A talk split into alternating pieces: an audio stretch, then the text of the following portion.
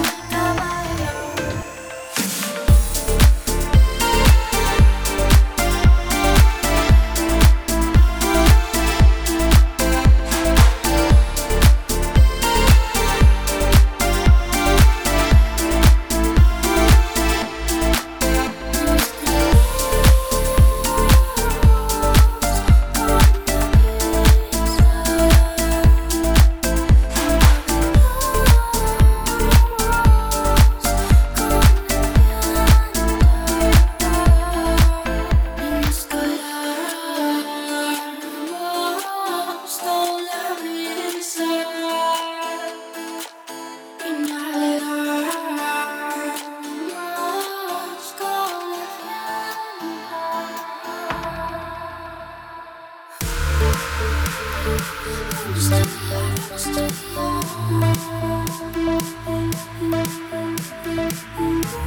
you.